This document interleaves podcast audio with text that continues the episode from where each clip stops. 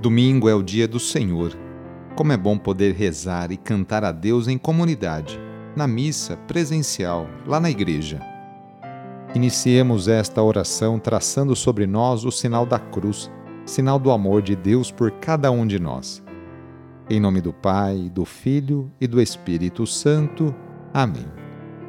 Senhor nosso Deus, nosso Pai, nós cremos em vós, nós esperamos em vós, nós vos amamos nós vos agradecemos este dia e vos damos graças porque estamos com vida. Oferecemos este dia ao Senhor com todas as nossas alegrias e sofrimentos, com todos os nossos trabalhos e divertimentos. Guardai-nos do pecado e fazei de nós instrumentos de vossa paz e do vosso amor. Ajudai-nos a observar vossos santos mandamentos. Amém. Domingo, dia 13 de março, o trecho do Evangelho é escrito por Lucas, capítulo 9, versículos de 28 a 36. Anúncio do Evangelho de Jesus Cristo segundo Lucas. Naquele tempo, Jesus levou consigo Pedro, João e Tiago e subiu à montanha para rezar. Enquanto rezava, seu rosto mudou de aparência e sua roupa ficou muito branca e brilhante.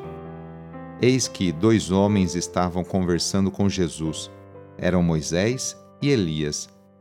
Eles apareceram revestidos de glória e conversavam sobre a morte que Jesus iria sofrer em Jerusalém. Pedro e os companheiros estavam com muito sono. Ao despertarem, viram a glória de Jesus e os dois homens que estavam com ele. E quando estes homens se iam afastando, Pedro disse a Jesus: Mestre, é bom estarmos aqui. Vamos fazer três tendas: uma para ti, outra para Moisés e outra para Elias. Pedro não sabia o que estava dizendo. Ele estava ainda falando quando apareceu uma nuvem que os cobriu com sua sombra. Os discípulos ficaram com muito medo ao entrarem dentro da nuvem. Da nuvem, porém, saiu uma voz que dizia: este é o meu filho, o escolhido. Escutai o que ele diz. Enquanto a voz ressoava, Jesus encontrou-se sozinho.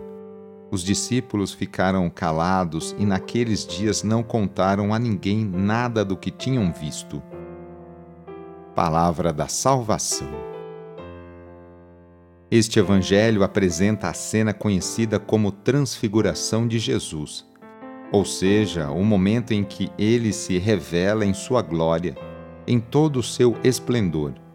É uma forma de animar os seus seguidores, mostrando-lhes que o sofrimento será coroado com a glória e a cruz se transformará em sinal de vitória.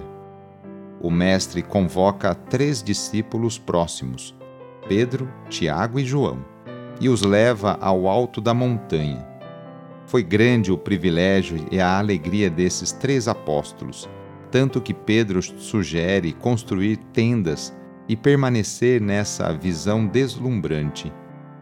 Logo em seguida, uma voz revela que Jesus é o Filho amado e escolhido e que os discípulos precisam escutá-lo. Escutar o que Jesus diz significa, às vezes, renunciar aos próprios caprichos para seguir a vontade do Pai ao longo da vida, presenciamos pequenas transfigurações, momentos de alegria e otimismo, mas também momentos de dúvidas e sofrimentos. Uma certeza nos anima: o Senhor vai acendendo as luzes à medida que necessitamos. De maneira, ao mesmo tempo, misteriosa e maravilhosa, o Senhor dá sinais de que estamos no caminho certo para isso, porém, é preciso estar com Jesus, permanecer com Ele, atender o seu convite de subir a montanha para rezar. Ao seu lado, recebemos a força para não sucumbir quando vierem as noites de solidão. Na oração de hoje, vamos pedir especialmente a bênção para as famílias a família é a principal responsável pela formação da consciência humana e cristã de uma pessoa. A família é a célula principal da sociedade.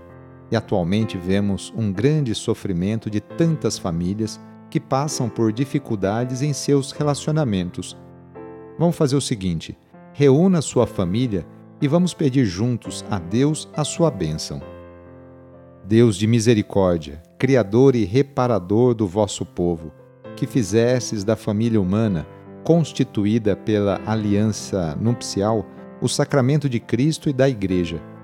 Derramai a abundância das vossas bênçãos sobre esta família reunida neste momento, para que aqueles que nela vivem unidos pelo amor sejam fervorosos no espírito, assíduos na oração, solícitos uns pelos outros, atentos às necessidades de todos e deem testemunho da fé pela palavra e pelo exemplo por nosso Senhor Jesus Cristo.